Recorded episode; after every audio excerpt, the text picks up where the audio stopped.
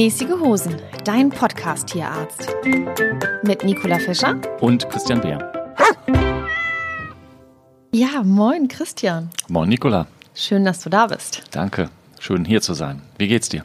Ja, ausgezeichnet. Wir haben ja letzte Woche zusammen etwas erlebt außerhalb dieses Podcast-Studios. Du meinst äh, den Tag, als ich geschminkt wurde? Stand dir gut. Äh, ja, meine Tochter hat es übrigens nicht bemerkt. Echt nicht? Nee. Sie sagte hinterher, es hätte an dem schlechten Licht bei uns in der Wohnung gelegen, deswegen sei es ihr nicht aufgefallen. Okay. Ja. Aber warst du das erste Mal in einer professionellen Maske? Ja, definitiv. Mhm. War ganz angenehm, oder? Ich kann mir schönere Sachen vorstellen. Also es war nicht unangenehm, aber es ist nichts, was ich in irgendeiner Art und Weise genießen würde. Ach so, okay. Gebe ich meine Welt. Gebe ich mal so weiter. Aber ich glaube, wir hatten eine Menge Spaß und die Ergebnisse sind ja, ich meine, wir sind ja keine professionellen Fotomodelle. Nö, aber es ist dicht dabei, oder? Ja. Ja. Also Agenturfotos können wir jetzt anfangen zu machen. Das sind richtige Agenturfotos und äh, ja, nochmal vielen Dank an den Fotografen, der sich da äh, tolle Sachen hat einfallen Und an die Maske. Natürlich und an die an die Maske, die ich genossen habe und die jetzt ja leider eine Zwangspause einlegen musste, ne? Ja, Corona sei Dank. Ja, aber du bist noch im Dienst, richtig? Wir sind noch im Dienst, ja, und gefühlt mehr denn je. Im Augenblick scheinen ähm, die Leute wieder viel Zeit ähm, auf ihre Haustiere zu verwenden und dementsprechend vieles in den Praxen zu tun. Hm, das heißt, äh, lange Schlangen bei dir, in, in deinem Fall ja dann vor der Praxis ja. Mitunter. Ja. Hm. Wir haben ähm, also unglaublich äh, viel Patienten aufkommen, wo wir uns fragen, wo kommen die auf einmal alle noch her? Und ich denke, dass einiges davon so ein bisschen aufgeschoben ist aus dem Beginn der Corona-Zeit, wo die Leute dann sich nicht unbedingt getraut haben und jetzt sagen, okay, jetzt müssen wir aber dann doch ähm, einige Neuanschaffungen von Tieren in Anführungsstrichen, die also in der Corona-Zeit festgestellt haben, dass zum Familienleben vielleicht doch eine Katze oder ein Hund gehört. Ähm, und das summiert sich dann alles so auf. Hm. Verstehe. Ich habe eine Idee, was in welche in welche Richtung das geht. Ne? Wahrscheinlich auch Thema Homeoffice und so weiter. Aber Möglich. ja, du hast mir aber gerade ein ganz gutes Stichwort gegeben, nämlich du nanntest es, hast es Neuanschaffung genannt. Ähm, kennst du denn den Spruch Adopt Don't Shop? Sagt dir das etwas? Sagt mir nichts. Ich kann mir eventuell was darunter vorstellen. Ähm, sozusagen Pflegegassi gehen für Tierheimhunde. Mhm wäre meine Idee zur Interpretation dieses Satzes. Ach so, okay, ja. Also Adopt und Shop habe ich jetzt so verstanden. Vielleicht kann unser Gast das gleich, den wir gleich haben, weil wir haben nämlich heute eine Gästebuchfolge, das nochmal genauer interpretieren. Ich habe das so verstanden, adoptieren, also ein Tier adoptieren, statt ja. es einzukaufen beim Züchter.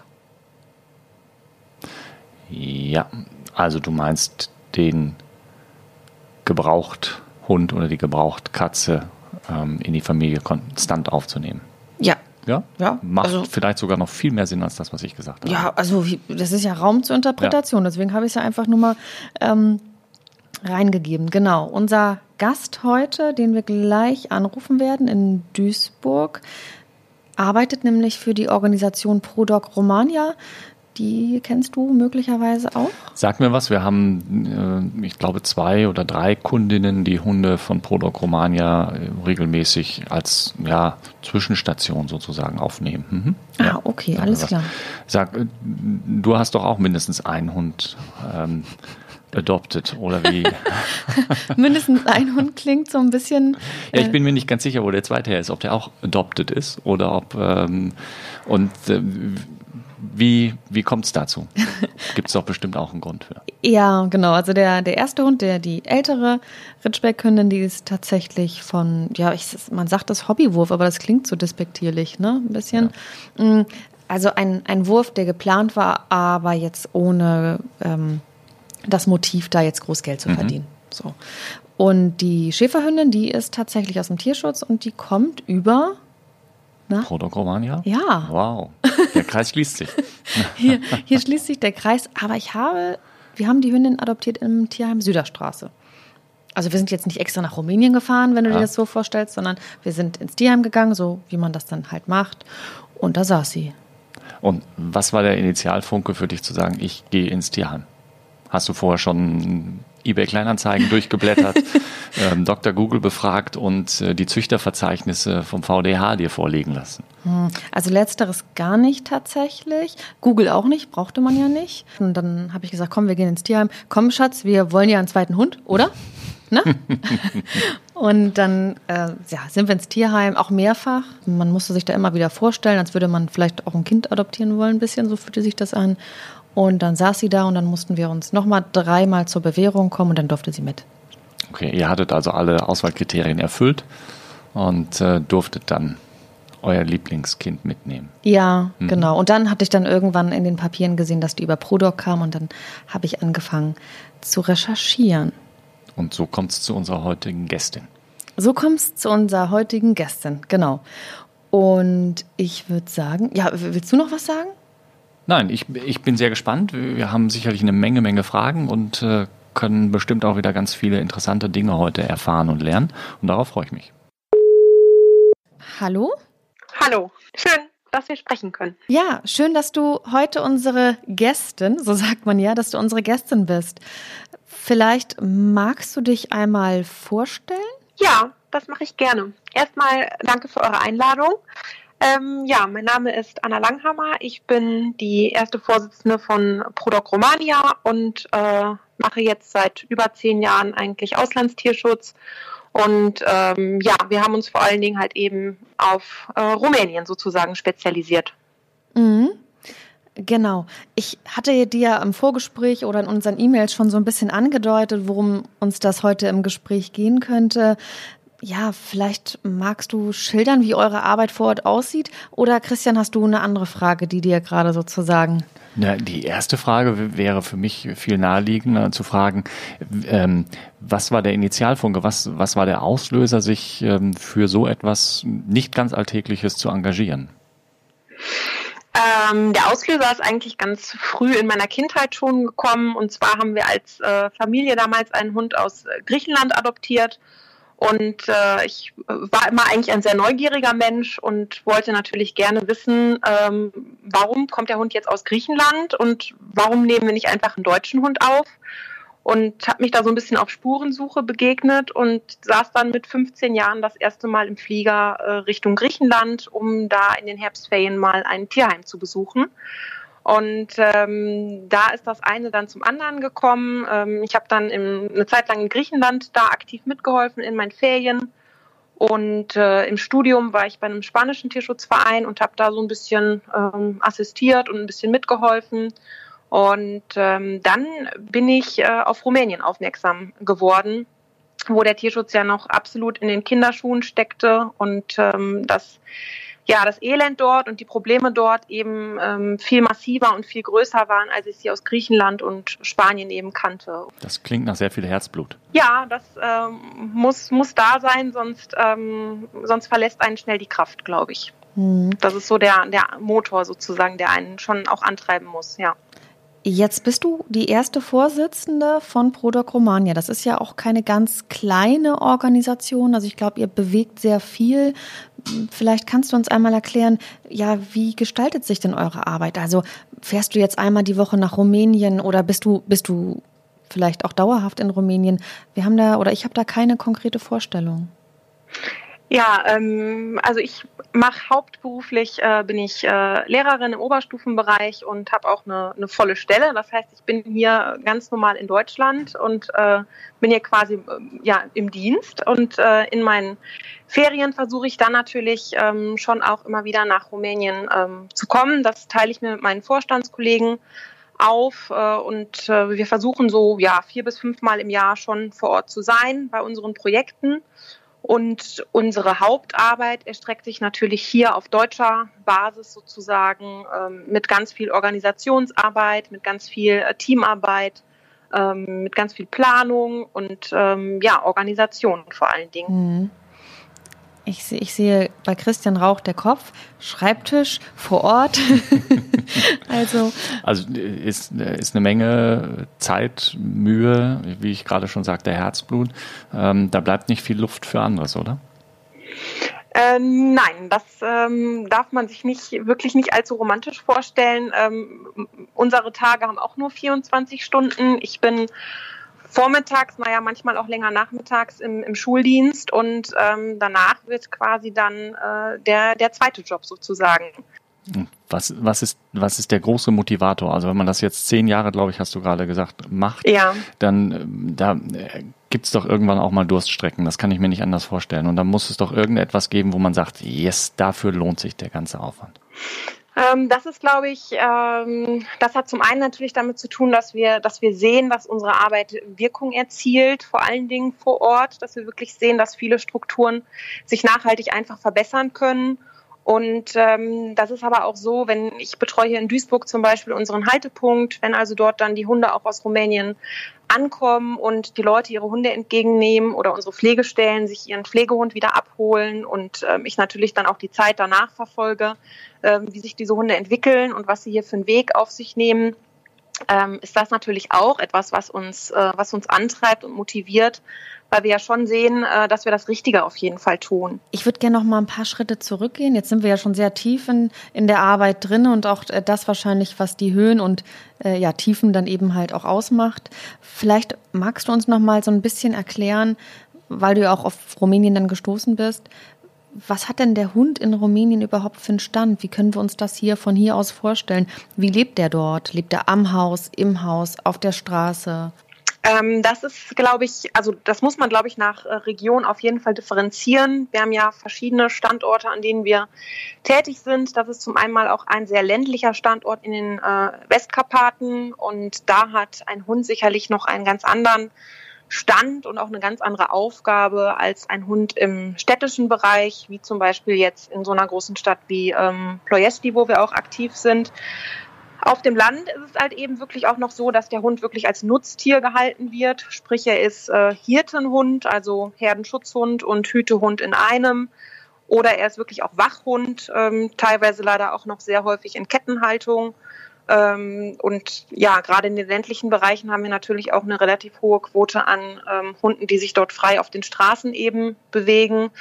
Manche machen das sehr gut und haben auch, glaube ich, ein sehr, sehr gutes Leben und ein sehr freies Leben, wenn sie da vernünftig äh, versorgt sind und auch an Futter kommen.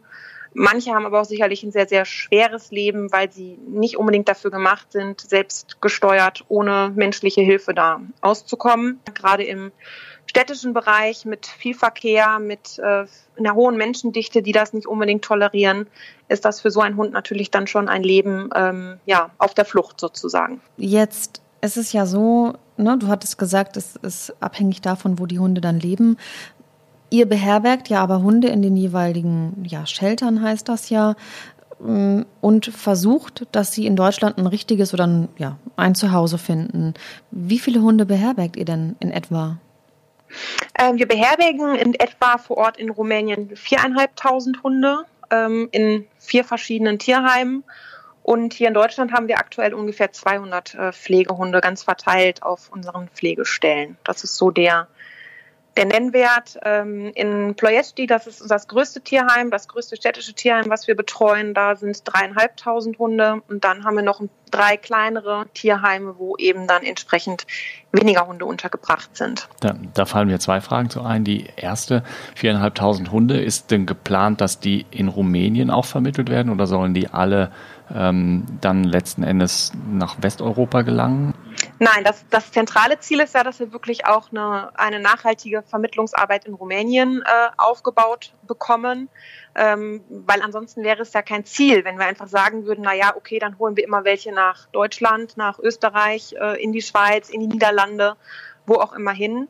Ziel muss ganz klar sein, dass ähm, das Bewusstsein sich auch vor Ort einfach ändert und es klar ist, dass man den Hund nicht im Tierschutz oder im, im Tiershop kauft, sondern wirklich auch mal in die Tierheime geht und ähm, dass man da natürlich auch schaut, dass sich langfristig die Zahl in den Tierheimen reduziert, indem man natürlich dann schaut, dass nicht mehr Straßenhunde nachkommen und wir natürlich auch vor allen Dingen die Besitzerhunde, die sehr häufig nicht kastriert sind, eben kastrieren lassen. Okay. Das ist so unser, ja. unser Hauptziel eigentlich.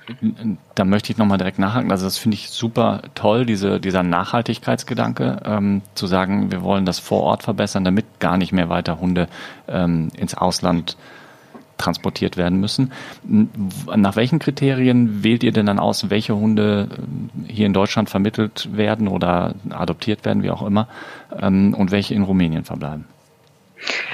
Ähm, das versuchen wir natürlich, äh, indem wir viel selber vor Ort sind und die Hunde natürlich auch kennenlernen und, und einschätzen können. Ähm, und da selektieren wir schon sehr klar. Also wir haben äh, ganz klar für uns eigentlich Kriterien geschaffen, welche Hunde wir auf jeden Fall nicht nach Deutschland transportieren werden.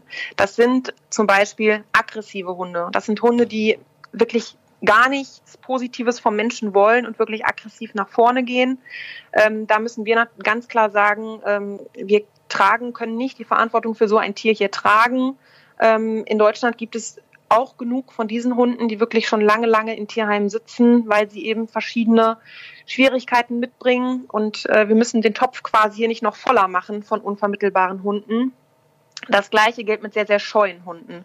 Also Hunde, die wir in der Regel nicht anfassen können ähm, oder die auch, wenn man sie wirklich ein bisschen enger fasst, damit Probleme haben, werden entweder nur an unsere erfahrenen Pflegestellen abgegeben oder wirklich an Stellen, wo wir sicher sein können, dass das gut, gut funktionieren kann. Anna, bist du oder werdet ihr auch manchmal mit dem Spruch konfrontiert, naja, hier gibt es ja genug Hunde, die, die ein Zuhause suchen. Ne? Die deutschen Tierheime sind voll.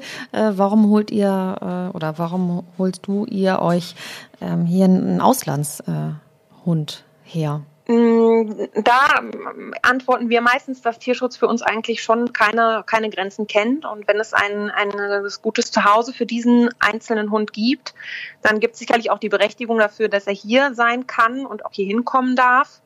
Ähm, natürlich muss das alles mit einem gewissen Fokus entstehen. Ähm, ich glaube, was, was ganz klar sein muss, ist, dass auf jeden Fall unsere Hunde, die wir aus Rumänien eingeführt haben, nicht, ähm, wenn sie Rückläufer werden sollten oder wenn die Familie nicht mehr behalten kann, dass dieser Hund dann ähm, im deutschen Tierheim quasi sozusagen geparkt werden muss. Ähm, da versuchen wir immer absolut verantwortlich zu sein und auch diesen Hunden wirklich dann eine, eine, einen Platz anzubieten, ähm, dessen Lösung wir gefunden haben und nicht, dass ein deutsches Tierheim quasi dann ähm, herhalten muss, um unsere Rückläufer aufzunehmen. Also ich glaube, keiner von unseren Hunden, unseren Hunden hat irgendeinem deutschen Hund einen Tierheimplatz weggenommen. Ähm, ich als der Tiermediziner in der Runde habe natürlich das große Interesse auch ähm, zu fragen, wie gut sind eure mh, hm, Familien oder Einzelpersonen, wie auch immer, die jetzt Hunde von euch aufnehmen aus Rumänien? Wie gut sind die im Vorfeld über die Probleme, gerade insbesondere, mm, es wird Mittelmeererkrankungen, Reiseerkrankungen, also diese, diese Geschichten, die es bei uns nicht gibt, äh, Infektionserkrankungen aufgeklärt im Vorfeld? Wie gut werden die begleitet im Falle, dass dann doch einer von diesen Hunden krank sein würde? Wir haben ähm, eigentlich ein sehr transparentes System und wir sagen auch ganz offen und ehrlich, was wir medizinisch vor Ort abklären können und was wir nicht abklären können. Wir haben zum Beispiel vor Ort in Rumänien nur ähm, Schnelltests auf die Mittelmeererkrankungen. Das sind die SNAP-Tests. Die sind natürlich überhaupt nicht so valide, wie es ein deutscher vernünftiger Labortest auf die Reihe kriegen kann. Das heißt, wir weisen die Adoptanten natürlich ganz klar darauf hin, dass unbedingt in Deutschland nachgetestet werden muss und, und, und feststehen muss, was, was, was los sein kann. Unser Schnelltest schlägt eben bei hochpositiven Ergebnissen an. Ähm, ansonsten versuchen wir da schon ganz, ganz ehrlich mit umzugehen und auch zu sagen, dass, dass es gewisse Baustellen einfach geben kann. Und äh, wer damit eben Schwierigkeiten hat oder einen komplett durchgecheckten, medizinisch auf aktuellem Stand gebrachten Hund haben möchte, der solle sich dann bitte bei unseren Pflegehunden einfach umschauen. Bist, bist du zufrieden mit der Antwort? Die Frage wäre jetzt, wenn da jetzt einer erst später positiv getestet ist, was ja nicht ungewöhnlich ist, weil viele von diesen ja. Erkrankungen ja nicht äh, gleich ähm, nachweisbar sind, sondern oft nach Wochen oder Monaten erst.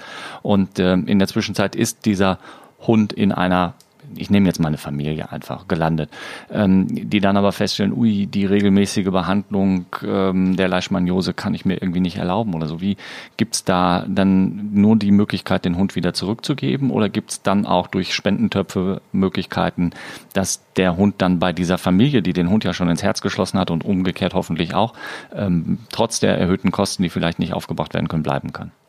Ja, das ist, ähm, also da hast du schon eigentlich quasi zwei Lösungen angesprochen. Also wenn die Familie wirklich sagt, schaffen wir nicht, kriegen wir organisatorisch gar nicht hin, dann äh, versuchen wir natürlich schnellstmöglich den Hund auf eine unserer Pflegestellen unterzubringen. Und wenn es natürlich irgendwie an äh, finanziellen Sachen scheitern sollte, also sprich zum Beispiel eine Herzwurmbehandlung, die bei einem größeren Hund durchaus schon sehr teuer sein kann, dann sind wir natürlich auch sehr gewillt, da finanziell zu helfen und zu unterstützen, weil uns natürlich viel daran liegt, dass dieser Hund bei seiner Familie, die wir ja auch ausgesucht haben für ihn, ähm, bleiben kann eben. Ne? Da versuchen wir schon sehr individuelle Lösungen zu finden und wir arbeiten zum Beispiel ja auch mit reduzierten Schutzgebühren. Wenn klar ist, der Hund hat chronisch irgendwas oder es ist klar, er hat drei Beine und die Wahrscheinlichkeit, dass sich im späteren Alter eine Arthrose oder eine Überbelastung der anderen Gelenke entwickeln wird, ähm, dann arbeiten wir da auch zum Beispiel mit einer reduzierten Schutzgebühr, die sich wirklich nur auf diese Reisekosten beschränkt. Ja, jetzt sind wir ja schon beim Thema Adoptanten. Ähm, vielleicht magst du uns mal erzählen, mit welchen ja, Erwartungen kommen vielleicht auch Menschen zu euch, die jetzt vielleicht noch nie einen Hund gehabt haben und sagen, wir möchten so gern einen Hund aus dem Ausland adoptieren. Ähm, sind das manchmal vielleicht auch ja, falsche Erwartungen? Wie sind da da so deine Erfahrungen oder eure Erfahrungen? Ähm, es ist sehr unterschiedlich. Manche Menschen sind sehr offen und sagen, ähm, wir möchten einfach einen, einen Begleiter sozusagen finden. Ähm, Ansprüche an diesen stellen wir gar nicht. Ähm, wir lassen ihn ankommen, wir gucken, wie er sich entwickeln wird. Äh, das ist die eine Fraktion sozusagen. Und die andere Fraktion kommt teilweise mit einem echten Anforderungskatalog. Wie und, zum Beispiel? Äh, wie klingt der? Wie zum Beispiel, also der Hund, wir haben zwei kleine Kinder, äh, dann haben wir noch zwei Katzen und ein freilaufendes Kaninchen. Und ähm, ab und zu kommen natürlich dann noch alle möglichen Spielfreunde und mein Mann hat eine Hundehaarallergie, das müsste also auch noch funktionieren. ähm, das sind dann schon solche Pakete, wo wir schon immer ins Straucheln kommen und sagen, Obacht, bitte bei diesem Anforderungskatalog keinen Hund direkt aus dem Ausland nehmen, das, das wird in die Hose gehen. Ähm, schauen Sie bitte bei den Pflegestellenhunden nach. Grenzt ihr diese Palette an Erwartungen oder Wünschen auch rechtzeitig ein? Also wenn jetzt jemand sagt, naja, ich, na, wie du sagtest, ich habe ein freilaufendes Kanickel, ich habe zwei Kinder, ich habe eine Katze, sagt ihr dann auch halt Stopp, nochmal drei Schritte zurück, so kommen wir nicht zusammen? Oder wie, wie löst ihr so ein Problem? Ja, das, ähm, das hat sich über die Jahre jetzt auch wirklich so ergeben, dass wir da schon sehr geradeaus und sehr direkt sind. Ähm, wir vermitteln zum Beispiel keine Hunde direkt aus dem Ausland in Familien mit kleinen Kindern, also sprich Krabbelkinder oder fünf Jahre, ähm, weil vor Ort gibt es keine Kinder in unseren Tierheimen. Wir können nichts dazu sagen, inwieweit dieser Hund ein Krabbelkind gut findet. Wir sind da als Erwachsene, um die Hunde zu erfassen, sind, ähm, weiß ich nicht, mit zwei, drei Leuten in dem Kennel und gucken, was der Hund so macht. Aber wir haben kein Krabbelkind dabei, was da mal durchlaufen kann. Also habt ihr so richtig, habt ihr so eine Rückläuferquote oder eine Quote an Hunden, die dann auch wirklich wieder abgegeben werden?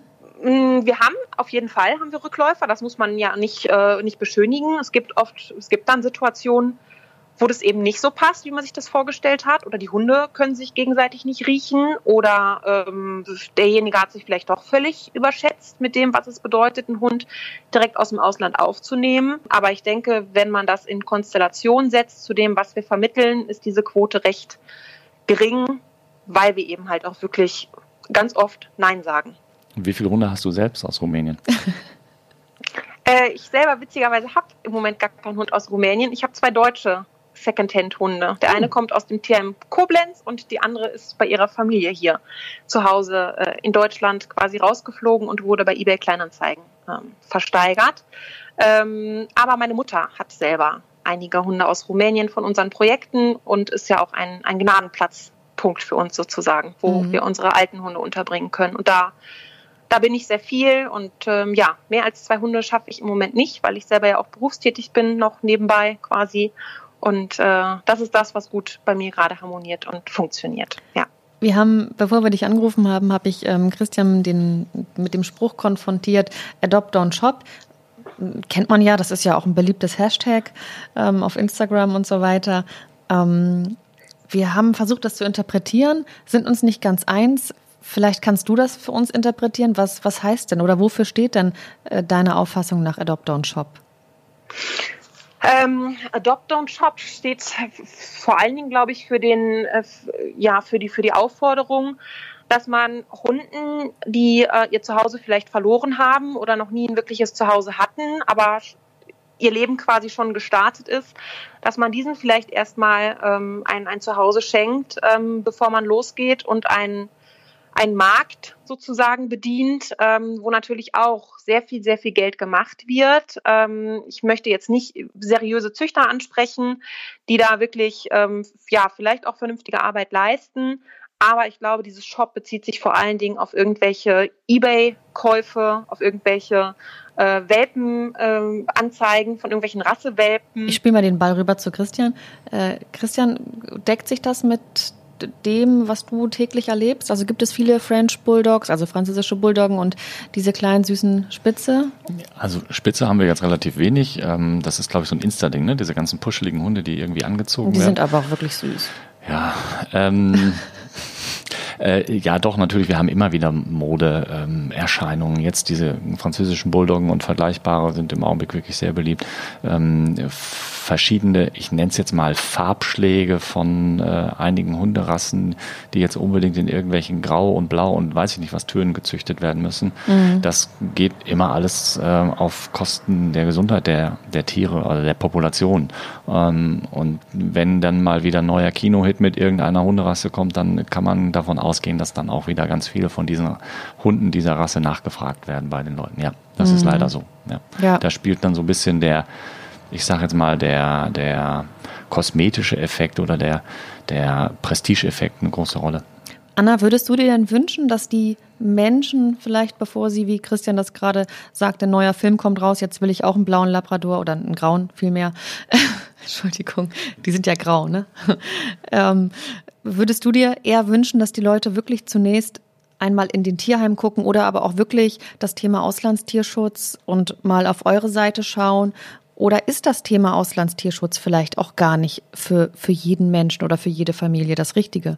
Ich glaube vor allen Dingen, äh, dass ein, die Entscheidung, dass man einen Hund haben möchte, nicht sein kann, was man mal so eben schnell, schnell trifft und dann einfach mal guckt, wo man Welpe XY vielleicht kaufen kann, der seinen ja, phänotypischen Vorstellungen da irgendwie entspricht.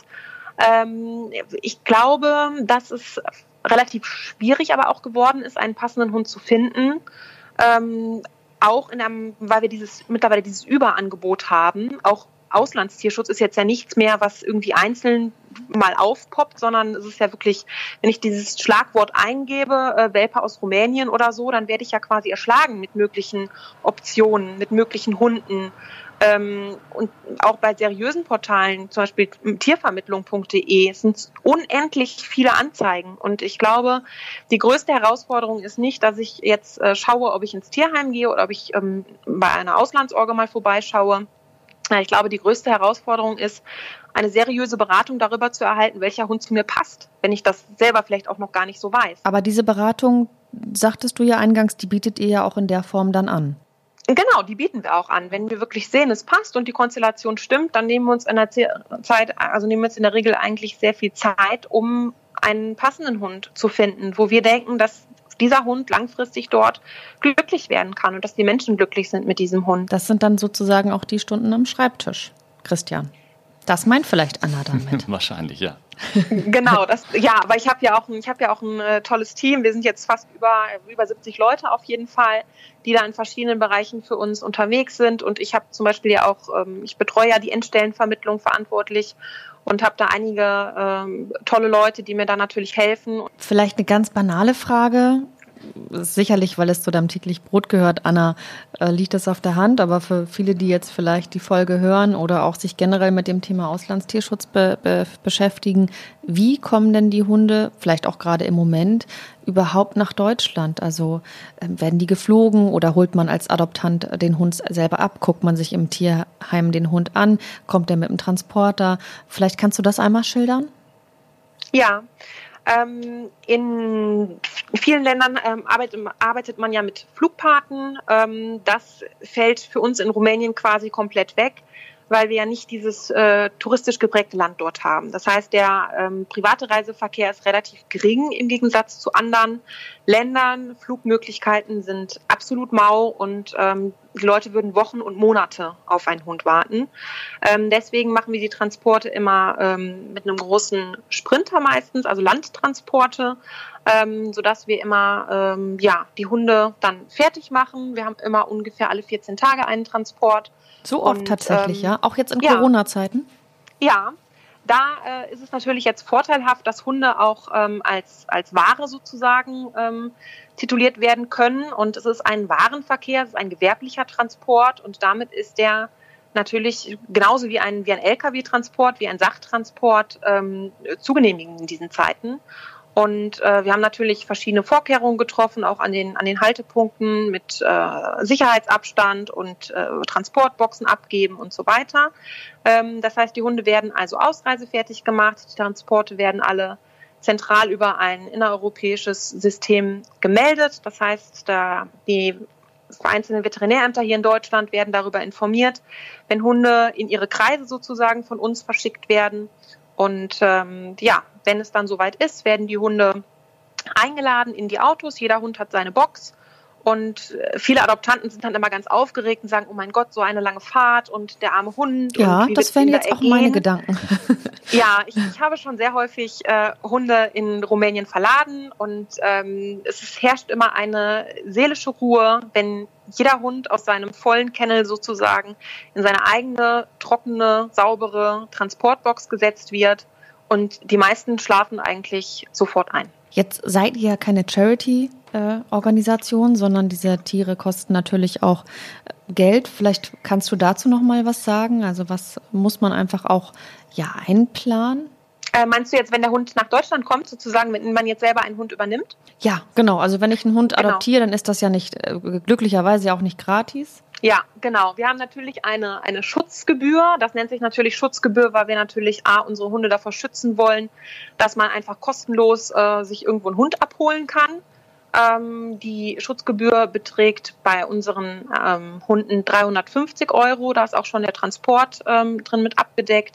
Und ähm, das ist eine, eine Gebühr, ähm, die uns natürlich auch hilft, alle diese Kosten, die für die Ausreise nötig sind, ähm, zu bezahlen oder auch was im Vorfeld alles schon passiert ist. Der Hund wurde äh, geimpft, der Hund wurde äh, in den meisten Fällen schon kastriert, äh, er wurde tiermedizinisch vor Ort schon versorgt, manche schon viele lange Jahre bei uns. Genau, so wie ja, jedes andere Haustier wahrscheinlich auch, was man sich Richtig, anschafft, ja. oder Christian? Äh, ohne Frage, ja. Das darf man nie vergessen bei der Anschaffung eines Haustiers. Und wenn es nur ein Hamster ist, die ähm, Tierarztkosten und Haltungskosten übersteigen häufig bei weitem den Anschaffungspreis. Ja, das äh, kann ich unterschreiben, habe ich alles schon erlebt. Hatten wir übrigens auch besprochen in unserer SOS-Folge. Äh, da können auf einmal unerwartete Dinge passieren, die plötzlich ganz, ganz viel Geld kosten. Äh, genau, Anna, ich hätte da noch so ein, zwei Sachen. Ich glaube, Christian wollte auch noch was wissen. Darf ich zuerst? Gerne, Ladies first. Okay. Anna, nun spielt ja Social Media in unser aller Leben äh, ja eine Rolle, für die meisten zumindest. Welche Rolle spielt denn äh, ja, dass der Auftritt von ProDog und auch den Hunden in den sozialen Netzwerken, wie zum Beispiel Instagram oder Facebook? Verstärkt waren wir eigentlich immer nur bei Facebook unterwegs und haben natürlich auch unsere Homepage. Ähm, aber wir sind jetzt auch seit ja, fast gut einem Jahr auch bei Instagram und ähm, sehen natürlich auch, dass wir da sehr guten Zulauf haben, dass wir tolle Netzwerke finden können, dass wir darüber tolle Adoptanten finden. Und ähm, ja, alle unsere Spenden werden ja über diese Plattform äh, generiert. Darüber machen wir ja quasi auf uns und unsere Arbeit aufmerksam. Und ähm, für uns ist das quasi ähm, ja lebenserhaltend. Ohne das wäre es sehr, sehr schwer für uns, weil mhm. das unsere Schaltstelle natürlich ist ich folge euch da ja sehr aufmerksam und ähm, ich glaube, dass das in der Tat doch ein sehr wichtiger Punkt ist, auch gerade die Vermittlungsgeschichten. Ich würde gerne noch mal eine Frage als, als Tierarzt stellen und zwar, äh, es wurde immer mal so ein klein bisschen angedeutet, wie genau sieht denn die tiermedizinische Arbeit in Rumänien aus? Also habt ihr dort in den, in den Stationen festangestellte Tierärzte? Gibt es lokale Tierärzte, die dann in eurem Auftrag arbeiten? Gibt es so freiwilligen Aktionen, wo Studenten und Tierärzte aus anderen Ländern nach Rumänien kommen, um dann da Kastrationsaktionen zu machen oder sowas. Wie kann man sich das vorstellen? Äh, also wir haben in jedem Tierheim ähm, mindestens einen festangestellten Tierarzt. In unserem großen Tierheim haben wir sogar zwei Tierärzte, die jeden Tag dort sind und das klassische Tagesgeschäft sozusagen erledigen, also Impfungen machen, ähm, die Neuankömmlinge quasi begutachten, ähm, ja so die Erstversorgung sozusagen ähm, tätigen. Brauchen wir jetzt medizinisch größere Hilfe, also sprich beispielsweise eine Amputation oder eine ähm, größere Operation, haben wir mittlerweile auch ein ganz gutes Netzwerk an Kliniken, wo die Hunde dann auch ähm, stationär hingebracht werden und auch dort bleiben können. Ähm, und für die Kastration haben wir meistens dann nochmal spezielle Tier, ähm, Tierärzte-Teams, die dann wirklich nur für diese Kastration ähm, zu uns kommen. Aber gleichzeitig kombinieren wir das dann auch mit kostenlosen Kastrationsaktionen für Besitzerhunde. Da machen wir dann vorher immer Werbung, dass die Leute ihre Hunde, aber auch ihre Katzen vorbeibringen können und die Tiere dann bei uns kostenlos kastriert werden. Das haben wir in allen Sheltern so eigentlich eingerichtet. Und ein Tierärzte-Team fährt auch wirklich raus, immer in kleinere Ortschaften, wo wir dann beispielsweise ähm, eine Turnhalle oder so anmieten, ähm, wo dann auch Besitzer ihre Hunde und Katzen bringen können, damit sie diese kostenlos kastriert bekommen. Die Kastrationsteams bestehen dann aus rumänischen Tierärzten. Genau, das sind, wir mhm. haben komplett nur rumänische Tierärzte. Ähm, wir haben auch zum Beispiel unsere ganzen Hundehütten werden von einem rumänischen Schreiner ähm, komplett gebaut, weil auch da sagen wir, wir wollen ja vor Ort äh, eine, eine Bewegung und wir wollen vor Ort eine Veränderung. Und das geht auch nur, wenn wir wirklich lokal mit den Menschen zusammenarbeiten. Was ist denn für euch das Allerwichtigste für, ja, für eure Arbeit und auch perspektivisch, also in der, in der Zukunft? Dass wirklich vor Ort Hunde adoptiert werden und das auch vermehrt ähm, dass der Bestand der Hunde natürlich auch geringer wird, dadurch, dass die, die Rumänen in ihrem lokalen Tierheim einfach mal vorbeikommen und, und schauen, was sind denn da vielleicht für Hunde, welcher Hund könnte vielleicht davon meiner werden. Ähm, aber natürlich, dass wir auch ähm, Tierheimstrukturen dort aufbauen, dass man klar sagt, wie muss ein Tierheim eigentlich organisiert sein, damit es funktioniert. Mhm. Ähm, ich, ich will ja nicht eins zu eins das Deutsche hier dahin kopieren. Rumänien ist ein, ein wunderbares Land mit ganz vielen tollen Menschen, die sicherlich auch ihre eigenen Lösungen finden werden. Aber ich glaube, wir können natürlich Starthilfe leisten. Ja, Christian, als Tierarzt von deiner Seite noch, noch etwas? Ich fragte ja gerade Anna perspektivisch, was wünschst du dir vielleicht oder wen wünschst du dir vielleicht in Zukunft auf den Tisch und auch dann das, den passenden Menschen dazu? Was wäre jetzt so dein Appell? Also weil wir über Auslandstierschutz sprechen ich wünsche mir in diesbezüglicher äh, Perspektive, dass es irgendwann, ja, im Prinzip das ist, was Anna gerade sagte, dass es gar nicht mehr notwendig ist, Auslandstiere zu behandeln, weil sie alle im Ausland gut versorgt und vermittelt werden, beziehungsweise gar nicht erst in die Situation kommen, mhm. vermittelt werden zu müssen. Ja. Das fände ich eine schöne Vision. Genau, Vision. Vision beschreibt es, glaube ich, ganz gut. Ja. Da brauchen wir wahrscheinlich noch eine lange Weile hin, bis. Ich werde es nicht mehr erleben, ja. Nein, ich glaube, ich werde das auch nicht mehr erleben, aber vielleicht werde ich, ähm, vielleicht werde ich erleben, dass, dass viele Dinge langsam Früchte tragen, die wir versucht haben, immer ähm, dort reinzubringen und zu implementieren und, und vor allen Dingen, dass man, glaube ich, im Tierschutz nur was schafft, wenn man vernünftig und äh, freundlich miteinander ähm, zusammenarbeitet, weil das, das ist das Einzige, was funktioniert. Meine Kollegen in Rumänien schaffen jeden Tag ganz, ganz viel, wir schaffen hier ganz viel und ich glaube, nur über diese Vernetzung oder auch über die Vernetzung mit den ganzen Tierschutzvereinen und Tierheimen, die wir jetzt hier innerdeutsch aufgebaut haben, kann man was, kann man was schaffen. Sehr, sehr, sehr interessante Informationen, die ich heute hier von dir erfahren habe und ähm, tolle Arbeit, die, die er da leistet. Ich bin als Tierarzt, das gebe ich offen zu, immer so ein ganz klein bisschen kritisch gegenüber diesen ganzen Auslandsgeschichten. Das hatte ich ja vorhin durch meine Fragen vielleicht so ein bisschen anklingen lassen. Jetzt nicht, äh, weil ich sage, das ist alles Humbug oder so, weil ich eben die Schwierigkeit immer wieder erlebe, dass die ähm, Neubesitzer nicht perfekt sich vorher Gedanken gemacht haben oder aufgeklärt worden sind, was so ein Auslandshund unter Umständen bedeuten kann. Mhm. Ja, und das ist, äh, ich, ich verstehe wirklich auch jeden, der das kritisch sieht. Ähm, ich habe auch mit sehr vielen Amtsveterinären hier schon Kontakt gehabt und ich kann wirklich jeden auch verstehen, der sagt, ähm, äh, passen Sie auf, halten Sie sich an die Regeln, machen Sie das, ähm, was, was wirklich gut ist und funktioniert.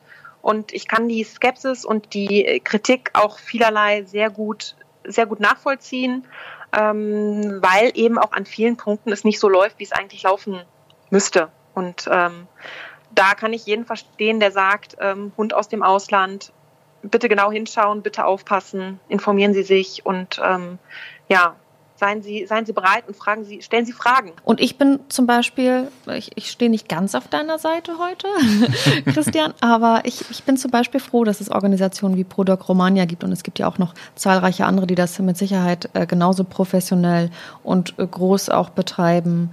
Ähm, ich bin einfach froh, dass es diese Art von Organisation gibt, weil ich weiß, dass sonst Hunde, wie ich ihn ja auch habe, äh, dieses Leben, was sie hier leben können, niemals haben würden. Vielleicht würd, würde sie gar nicht mehr leben. Also da bin ich sehr froh drum. Wie gesagt, ich finde es ja nicht per se schlecht. Ich, Nein, sehe ich nur, weiß. ich sehe nur das eine oder andere Problem im täglichen äh, Arbeitsleben und äh, mit dem ich mich dann auseinandersetzen darf.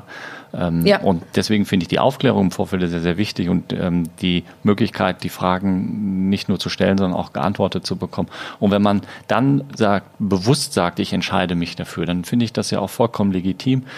Aber wir erleben es immer wieder, dass Leute durchaus Hunde aus dem Ausland haben und sich nicht der Problematik bewusst waren vorher. Ja. Die auftreten kann. Muss ja gar nicht immer passieren. Und das kann ja genauso Nein. gut auch mit Hunden innerhalb Deutschlands irgendwas sein. Aber trotzdem wissen wir, dass es da doch noch einen etwas erweiterten Problemkreis gibt bei den Auslandshunden. Das kann ich mir gut vorstellen. Da braucht man nur mal auf die Hundewiese gehen und sich die Stories anhören. Dann hat man eine Idee davon, was für Probleme es vielleicht auch dann eben gibt. Wir machen zum Ende hin von jeder Folge, haben wir bisher so gemacht, ähm, eine kleine Q, also Question und äh, Answer Runde. Würden dich gerne damit einbeziehen, wenn du magst. Es sind eins, zwei, drei, vier ja, Fragen, auf die es dann kurze Antworten geben sollte im besten Fall. Ja, sehr gerne. Ja, gut. Christian, fang du mal an. Ich soll die Frage vorlesen, die du hier äh, geschrieben hast. Okay. Ähm, Anna, das würde ich, also du, gerne eines Tages erfinden. Ich glaube, ich würde ähm, gerne erfinden, ähm, dass, dass Menschen ähm, automatisch eine, ähm, eine Wahrnehmung darüber haben, was sie, was sie an Erfahrungen ähm, wirklich, wirklich mitbringen. Wie erfahren sie sind im Umgang mit Hunden. Und äh, da ist nämlich der Punkt, Leute, die sagen, ich habe seit 20 Jahren Schäferhunde, ähm, sind nicht unbedingt Hunde erfahren. Und ich würde mir, ich würde gerne ein, ein, ein, ein Messinstrument sozusagen erfinden, was mir realistisch darstellt, wie erfahren dieser Mensch ist, Okay. was valide ist, Ein- was ein valides Ergebnis liefert. Ein Erfarometer nach Anna. Genau, ein Erfarometer. Ja.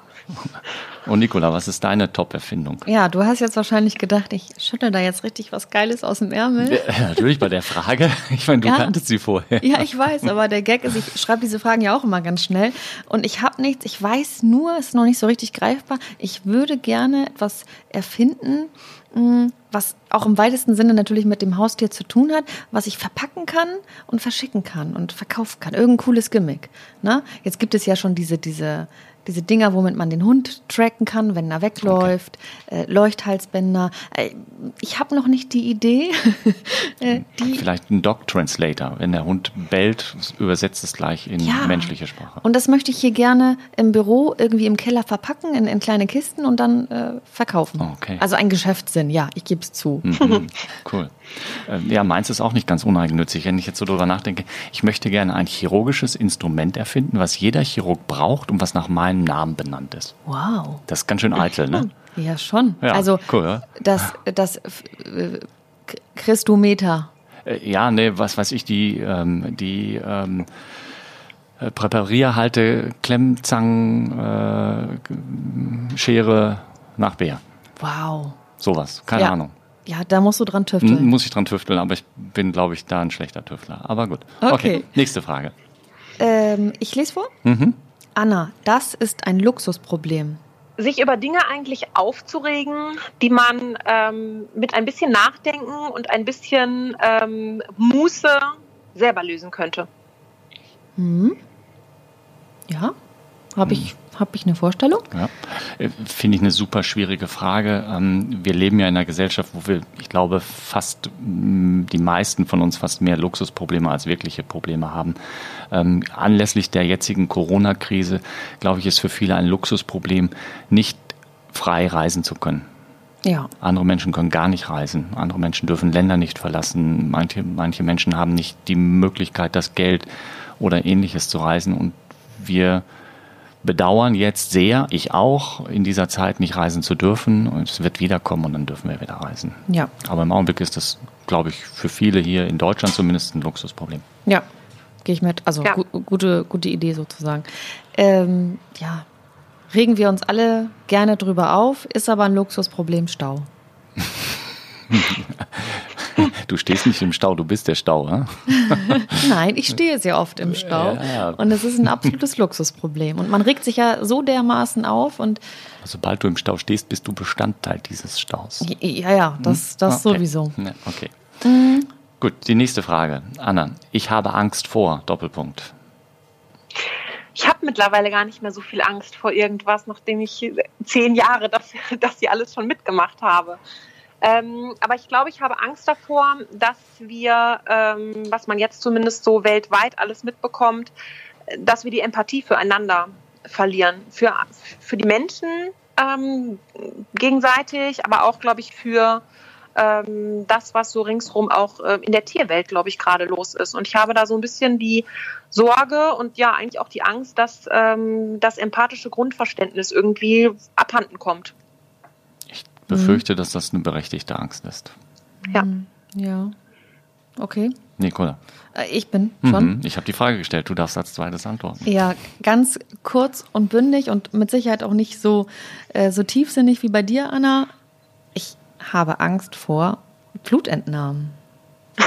Ja, das habe ich auch. Ehrlich? Ja, auch vom Zahnarzt oder so. Ja. Ja. Aber so, ja, aber das ist ja eine Angst, mit der man umgehen kann. Mm, Ich habe, glaube ich, ganz große Angst davor, für Leute, für Menschen, die mir wichtig sind, nicht mal irgendwann da sein zu können. Also deine Hilfe ist gefragt und du bist nicht da. Ich kann nicht, weil irgendwas Schlimmes ist, oder ich kann nicht, weil ich nicht da bin, oder sowas, oder ich kann nicht, weil ich es nicht mitkriege und derjenige meine Hilfe bräuchte. Ja. Oh, ihr gebt so tiefsinnige Antworten und ich habe Angst vor Blutabnehmen. Okay. Da Naja. kommt, kommt ja noch eine Frage. Okay, dann die letzte Frage. Anna, du darfst starten. Ich wünschte, ja, Punkt, Punkt, Punkt. Oder meinetwegen Komma, das. Ich wünschte. Ähm, ich, ich, ich wünschte eigentlich, ähm, dass be- bezogen jetzt auf unsere, unsere thematische Konstellation hier sozusagen, ich wünschte, dass ähm, eines Tages meine Hilfe ähm, vor Ort in Rumänien nicht mehr gebraucht wird. Das würde ich mir feste wünschen. Mhm. Aber wir haben ja gerade auch schon gesagt, dass, dass es vielleicht nicht mehr zu meinen Lebzeiten eintreten wird. Kommt drauf an, wie alt du bist. Oder Ja. wirst. ja, Ja. stimmt. Okay, diesmal mache ich was weniger tiefgründiges. Ich wünschte mir ein unendliches Kontingent an Gelassenheit. Hier spricht der Teenagervater. Ach, echt? So schlimm, ja. Ja, nicht nur mit den Teenagern, also es gibt viele Situationen auch, aber da merkt man es dann auch, auch immer wieder mal. Aber auch im Berufsalltag oder in, in zwischenmenschlichen Beziehungen. Ein gutes, gutes Kontingent an Gelassenheit würde, glaube ich, uns allen gut stehen. Aber ich kann es brauchen. Also mir Okay. fehlt es manchmal. Wollen wir eine Folge zu machen? Gelassenheit im Umgang mit Hund und Katze. Ja. Ja. Äh, Anna hat schon gewünscht, du hast gewünscht. Ich und darf. jetzt wünschst du dir was. Ja, ich wünschte mir, dass es eines Tages, und da lehne ich mich natürlich auch an Annas Wunsch ein bisschen an, äh, kein Hund mehr ein Zuhause, äh, also ein richtiges Zuhause suchen muss, weil jeder ein richtiges Zuhause hat. Oh, das ist ein schöner Wunsch. Ja, das Ein ist schöner Abschlusswunsch. Genau, Ja. ein Ja. schöner Abschluss. Perfekt äh, formuliert, ja. Ja, damit schließen wir heute unsere Folge. Und ich sage vielen, vielen Dank, liebe Anna. Toll, dass das geklappt hat, dass wir mal so ein bisschen ja, hinter Prodoc Romania gucken durften. Und ähm, ja, ich Auch von mir danke. Ich wünsche euch mit eurem Verein viel Erfolg und bei all euren Zielen, bei euren Projekten und langfristig bei eurer Vision. Ja, ich bedanke mich auch abschließend, dass ich bei euch sein durfte. Es war jetzt hier nur übers äh, Mobile sozusagen, aber es war eine sehr schöne Runde und äh, viel Erfolg weiterhin für euren Podcast. Ich werde ihn auf jeden Fall jetzt regelmäßig hören und äh, bin gespannt, äh, welche Themen ihr noch so habt und äh, welche Gäste ihr auch noch bekommen werdet. ja, Wir auch. wir auch. Ja, Anna, wir wünschen dir einen schönen Abend und ähm, für euch auch. wir legen auf. Tschüss. Ja, Danke. Prima. Bis dahin. Ciao, ciao. Tschüss, ciao. Tja, ich kann nur sagen, wieder mal spannend, oder? Ja, schon. Jetzt darfst Ja. du, äh, jetzt darfst du reden. Die Art und Weise, wie mm, der Schilderung Annas zufolge Prodogrammania an diese Sache herangeht, finde ich sehr verantwortungsbewusst und verantwortungsvoll. Ähm, Das macht Spaß. Absolut. Und ansonsten, glaube ich, haben wir zumindest über viele Punkte sprechen können. Ja, ich schließe mich dir an. Ich, ich fand es spannend. Ich hoffe, dass wir noch viele weitere dieser Gespräche führen können. Mit Sicherheit. Jetzt bin ich aber gespannt, auf was für ein Gespräch wir uns fürs nächste Thema einlassen. Tja, das liegt jetzt so auch so ein bisschen bei dir. Das ne? liegt bei mir. Du hattest das Thema Zähne vorgeschlagen. Finde ich gut. Passt vielleicht jetzt sogar ganz gut in die augenblickliche Zeit. Ich habe ja vorhin gesagt, dass wir im Augenblick sehr viel in der Praxis zu tun haben und gefühlt ähm, sind es mm, extrem viele Zahnproblempatienten. Mhm. Keine Ahnung, woran das liegt. Das ist so eine, so eine Häufung wie zurzeit ist mir vorher in den ganzen vielen Praxisjahren nie aufgefallen. Mhm. Ja, ja. Und insofern vielleicht ein interessantes Thema, was jetzt den Nerv der Zeit trifft und viele Leute sicherlich auch sehr, sehr interessieren kann. Kriegen wir eine Folge voll? Ah, mit Sicherheit. 25 Minuten wie immer. Gut, dann geht es in der nächsten Folge ohne Gast, aber thematisch um das Thema Zahngesundheit bei Hund und Jatze. Bei Hund und Jatze. Seid gespannt. Seid gespannt. Tschüss. Mäßige Hosen, dein Podcast-Tierarzt.